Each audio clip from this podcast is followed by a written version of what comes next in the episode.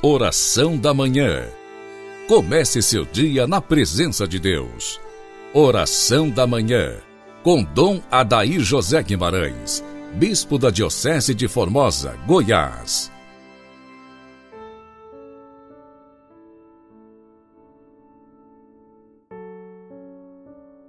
Ave Maria, Virgem poderosa, Imaculada Conceição, Rainha das Vitórias, que as vossas lágrimas de sangue destruam as forças infernais que se levantam contra nós, contra o ouvinte deste programa e contra toda a nossa nação. Dileto ouvinte, inicio com você esta manhã em nome do Pai, do Filho e do Espírito Santo. Amém. Ó Deus, alegrando-nos cada ano com a celebração da Quaresma, possamos participar com fervor dos sacramentos pascais e colher com alegria todos os seus frutos.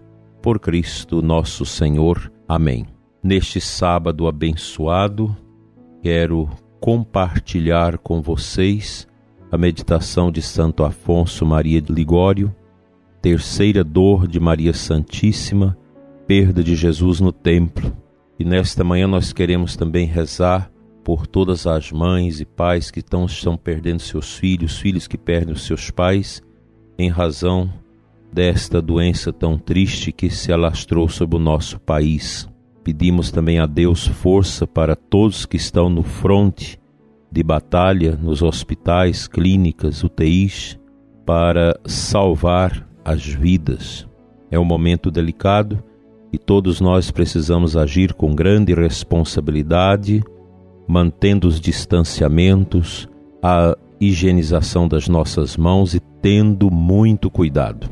Acho que todos nós podemos colaborar, evitar as proximidades, mas manter sempre o distanciamento nas reuniões de família, nas nossas celebrações, manter sempre o distanciamento, o uso da máscara e também ah, o uso da purificação das mãos. É um momento grave, Deus vai abençoar que logo vai passar e pedimos ao Senhor que ilumine as nações, ilumine o mundo, para que logo nós tenhamos vacina suficiente para todo mundo, tratamento e que essa peste possa logo passar. Santo Afonso Maria de Ligório, na sua meditação de hoje, ele parte de Lucas 2,48 Eis que teu pai e eu te andávamos buscando cheios de aflição. A dor de Maria pela perda de Jesus foi sem dúvida uma das mais acerbas, porque ela então sofria longe de Jesus e a humildade fazia-lhe crer que o filho se tinha apartado dela por causa de alguma negligência sua.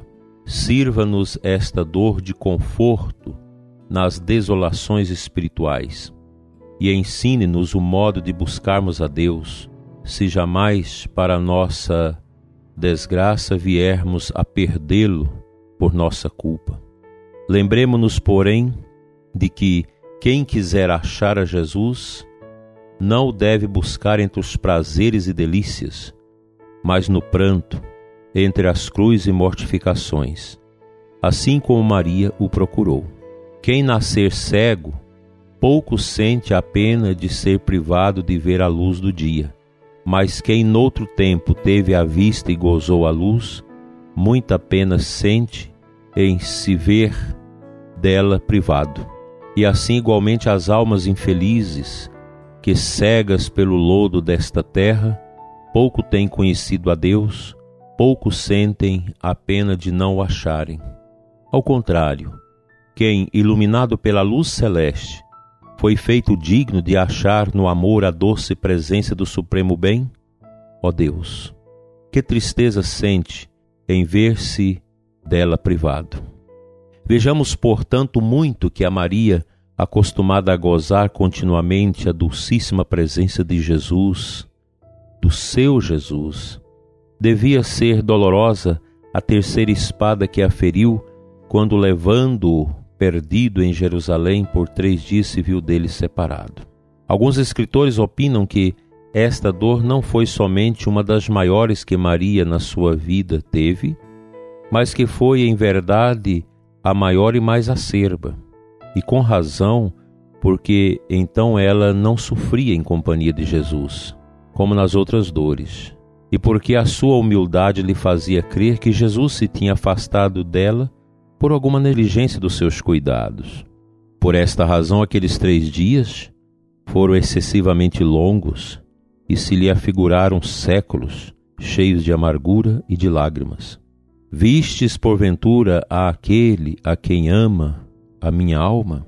É assim que a Divina Mãe, como a esposa dos cantares, andava perguntando por toda parte, e depois, cansada pela fadiga, mas sem o ter achado, ó, com quanta maior ternura, não terá dito o que disse Rubem de seu irmão: O menino não aparece. E eu, para onde irei? O meu Jesus não aparece, e eu não sei que mais posso fazer para o achar. Mas aonde irei sem o meu tesouro?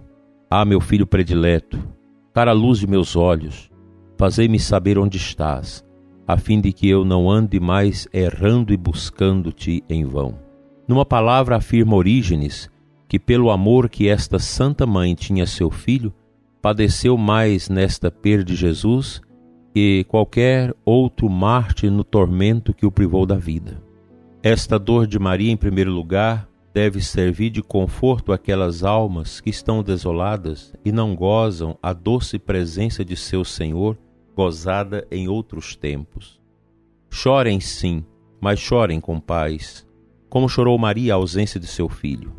Não temam por isso de terem perdido a divina graça, animando-se com o que Deus disse, mesmo a Santa Teresa: ninguém se perde sem o conhecer, e ninguém fica enganado sem querer ser enganado. Se o Senhor se ausenta dos olhos das almas que o amam, nem por isso se ausenta do coração. Esconde-se muitas vezes para ser por ela buscado com mais desejo e amor. Mas quem quer achar a Jesus é preciso que o busque, não entre as delícias e os prazeres do mundo, mas entre as cruzes e mortificações, como buscou Maria. Nós te andávamos buscando, cheios de aflição. Além disso, nesse mundo não devemos buscar outro bem senão Jesus. Jó não foi, por certo, infeliz quando perdeu tudo o que possuía neste mundo, até descer a um monturo, porque tinha consigo Deus. Também então era feliz. Verdadeiramente infelizes e miseráveis são aquelas almas que perderam a Deus. Se, pois, Maria chorou a ausência do filho, quanto mais deveriam chorar os pecadores que perderam a divina graça e aos quais Deus disse: Vós não sois meu povo, e eu não serei mais vosso. Mas a maior desgraça para aquelas pobres almas, diz Santo Agostinho, é que, se perde um boi, não deixam de procurá-lo. Se perde uma ovelha, não poupa diligência para achá-la. Se perde um jumento, não tem mais repouso. Se perde o sumo bem que é Deus, comem, bebem e ficam quietos. Ah, Maria, minha mãe amabilíssima, se por minha desgraça eu também perder a Jesus pelos meus pecados, rogo-vos pelos méritos das vossas dores, fazei que eu depressa o vá buscar e o ache, para nunca mais tornar a perdê-lo em toda a eternidade. Amém. Fica, portanto, prezado ouvinte, essas belas palavras de Santo Afonso para o nosso enlevo espiritual neste sábado.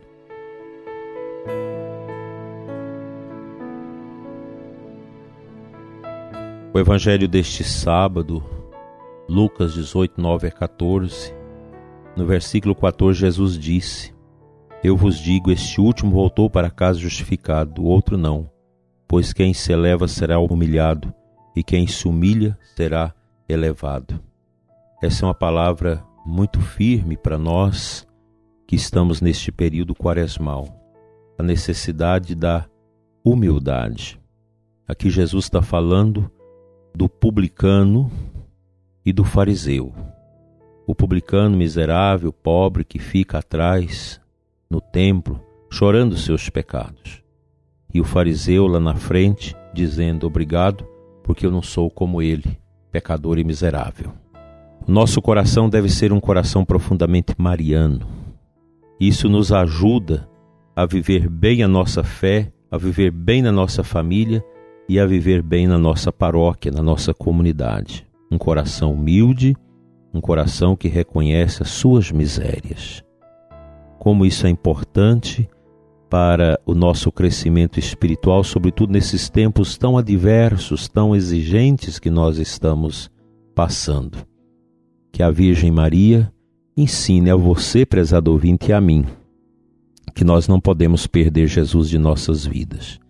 E se nós o temos, nós vamos enfrentar, seja o que vier, em provação na nossa vida, até mesmo a morte, com paciência, humildade, carregando com amor nossa cruz com Jesus e ostentando a coroa de espinho em nossa mente, juntamente com Ele. Assim seja. Amém.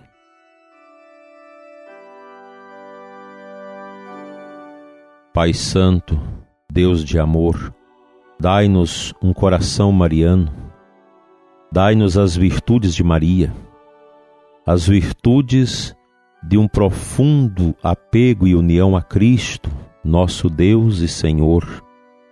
Ensina-nos, Senhor, esse caminho da humildade, do desprendimento e do desespero de não poder ter a graça em nós que nunca nos afastemos deste amor tão profundo que o teu servo Jesus viveu por nós. Dai-nos, Senhor, uma manhã de cura, de restauração e de paz. Livra-nos do sofrimento, da angústia, da tristeza, da morte e do apego que nos leva a esquecer Jesus em nossas vidas. Amém.